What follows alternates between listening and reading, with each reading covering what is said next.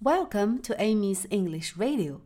昨天我们学唱的歌曲名字叫《Go Away, Big Green Monster》，走开，绿色大怪物。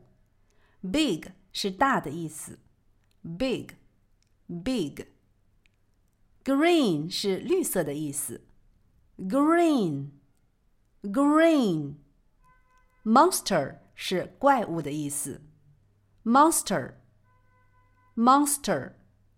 Big Green Monster，在我们的歌曲中可以直接唱为 Big Green Monster。Big Green Monster。Go away, big green monster, go away, go away, go away, big green monster, go away, go away, go away, big green monster, go away, big green monster, go away, big green monster, go away, go away.